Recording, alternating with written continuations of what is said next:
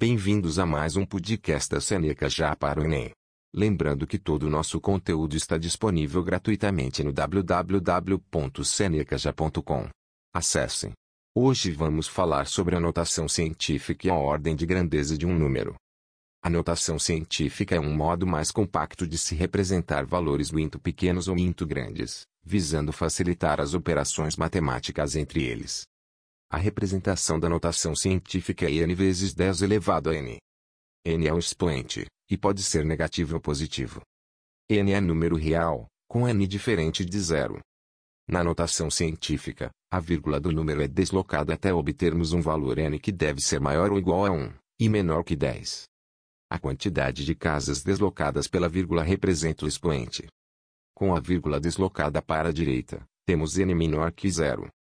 Com a vírgula deslocada para a esquerda, temos n maior que zero.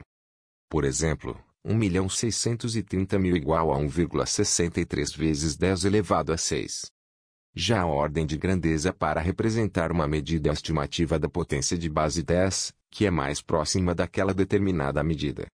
Por exemplo, a altura humana. A média de altura de um humano é de 1,70 metro. 1 metro é um valor mais próximo de 0,1 metro ou 10 metros. A ordem de grandeza estimada para a altura de um humano é 1 metro. Isso porque 1 metro é mais apropriado que 0,1 metro ou 10 metros. Já a massa do Sol é 1,989 vezes 10 elevado a 30 kg. A ordem de grandeza usada é 10 elevado a 30 kg.